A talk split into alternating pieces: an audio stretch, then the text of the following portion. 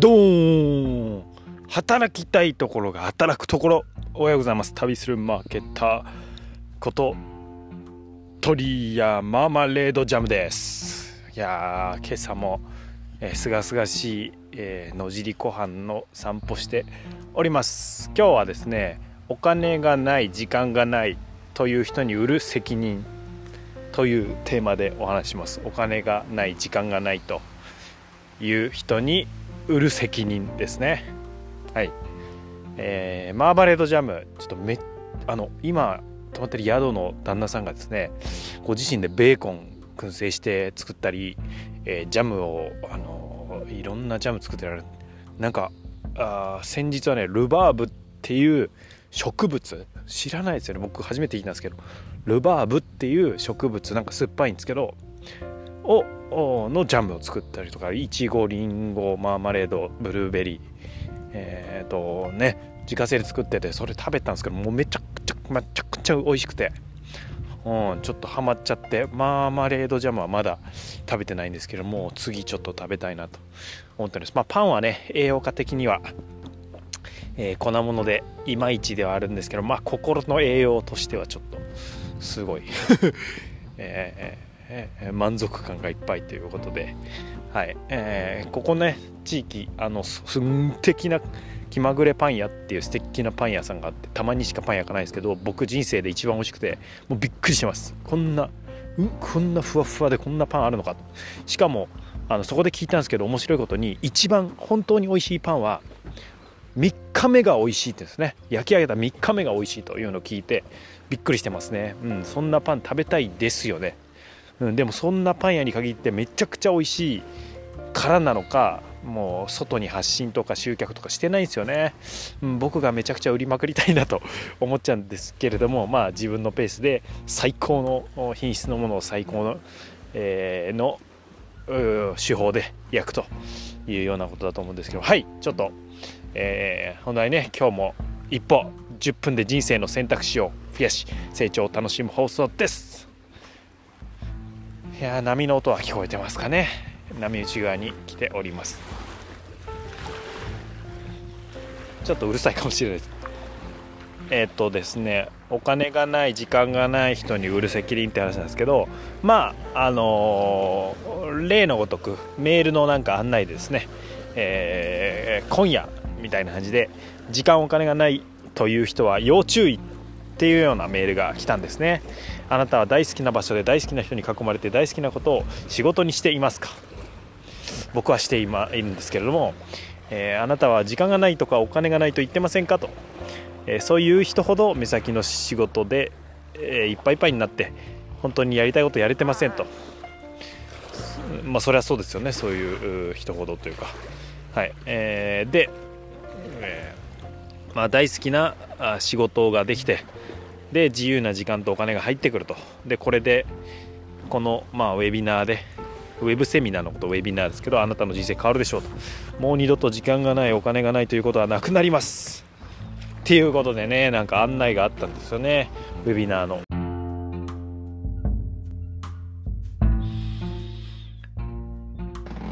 ちょっとあの朝の録音途中から撮れてなかったんですよね。で切れちゃってちょっとですね、えー、撮り直しの追加音声です。朝の放送ちょっと伝説的にめちゃくちゃいい回だったんですけどね。うん。最高の内容だったんじゃないかな と思うんですけど、ちょっと、えー、その後、えー、サウナに、野外の小屋に、小屋でやられてるサウナに行きまして、で川の水で、えー、樽に、えー、水がね、注がれるんですけど、そこの水風呂を浴びて、で大自然の中でリクナイニングチェアでふわーっと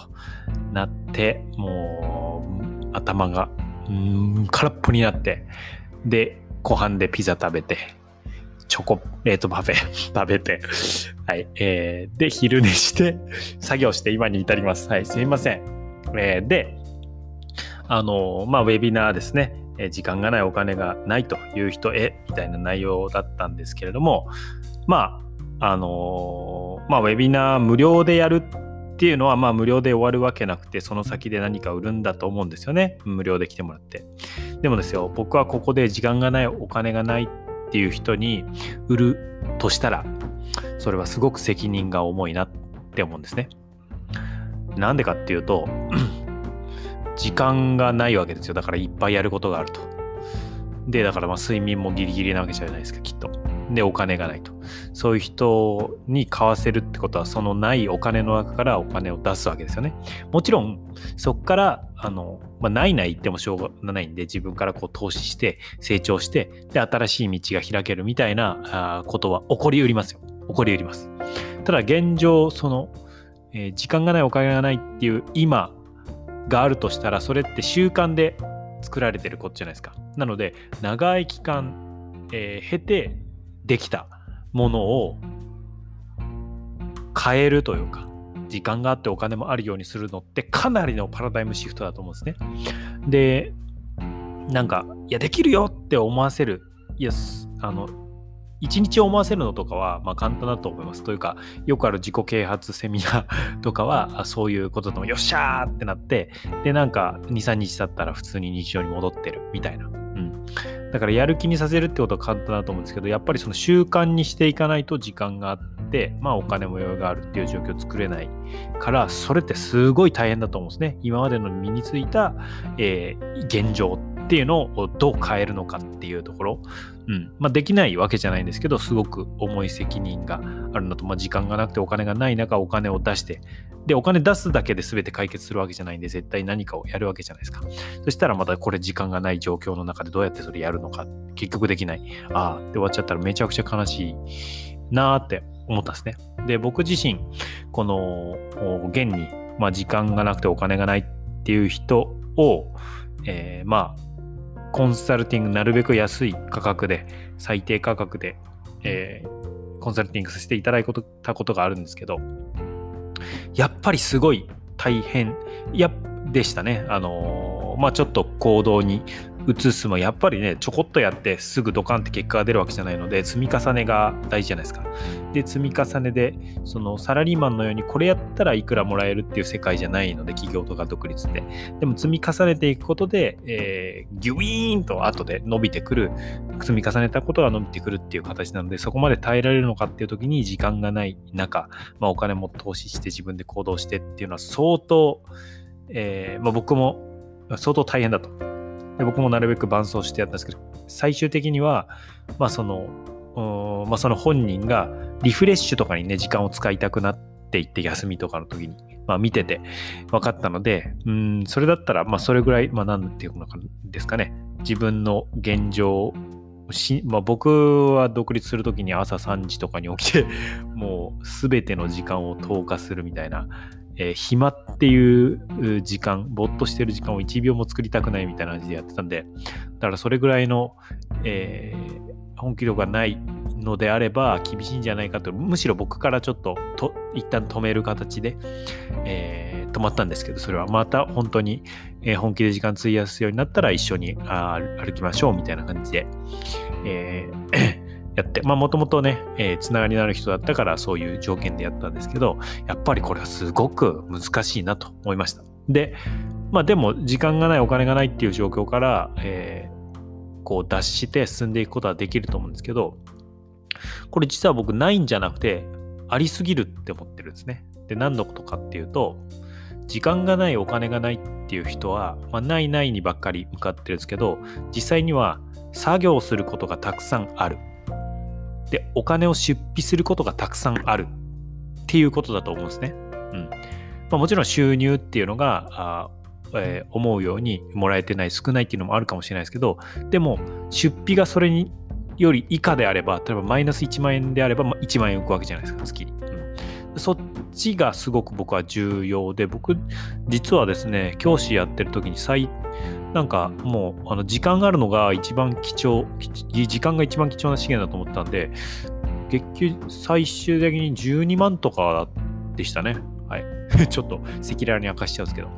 12万とかで、でも全然十分、僕は満足して暮らせてて、出費が、別に僕お酒も飲まないですし、なんか外食よりも家で食べる方が美味しいなって思 いますし、それが一番美味しいで、だから普通に自分で一番ハッピーな生活しててそんなにお金かからないな、みたいな。まあ、ただ場所には縛られてたんで、今みたいな旅して暮らすっていうのできなかったのが、まあ、なんか自由になりたいなと思って、一つのね、あの、モチベーションだったんですけど、いろんな場所で、日本中いろんな場所行って仕事したいなっていう、モチベーションですね。ですね。で、それが、まあ、達成されたんですけど、えっ、ー、と、そうそう。なので、まあ、その出費がたくさんっていうのを削ると。だから、たくさんあるものを減らすっていうことが僕最初だったんですね。なんかこう、お金がない、時間、あ時間がない、お金がないから何かやらなきゃいけない。お金出して、もちろんね、お金出すことでコミットするんで、ガッと一気に本気になれるってあるんですけど、えー、で、やること増やす。やること増やす前になんか減らす。なんかこう空白を作るっていうんですかね。その、なんか、うん、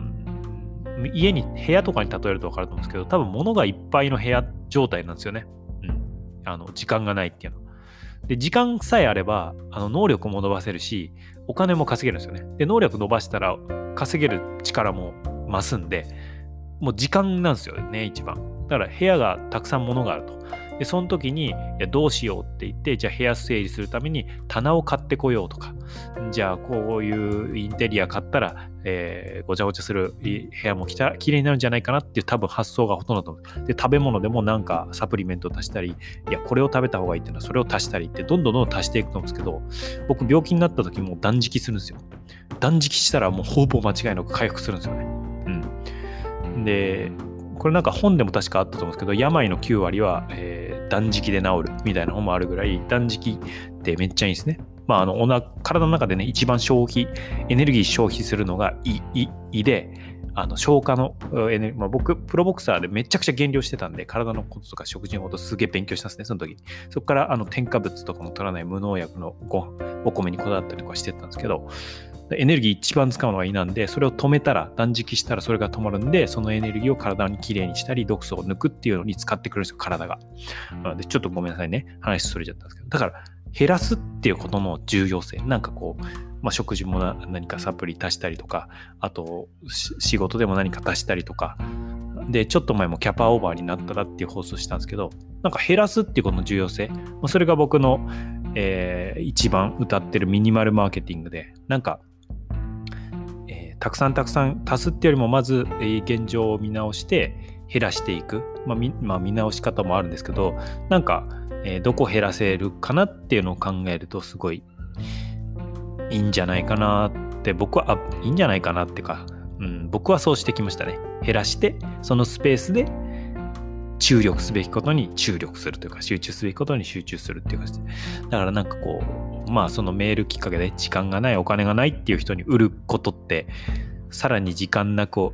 お金なくしちゃうとしたら罪だなと僕は思ったまあそれそれがねそのプログラムがその方々の時間ないお金がないっていうのを本当に打破してね、えー、時間もあってお金もある状態に連れて行ってくれるなら最高なんですけれどもでも結構ヘビーな作業だなと本当に。まあ1対1でやってもすごく難しいことなんでなんか動画講座提供したくらいで、それはクリアできるのかな。まあ、あの、100人に数人、1人2人いるのかもしれないですけど、うん、そこは僕はミニマムに最大の価値、ミニマル、ミニマ、ミニマルマーケティングは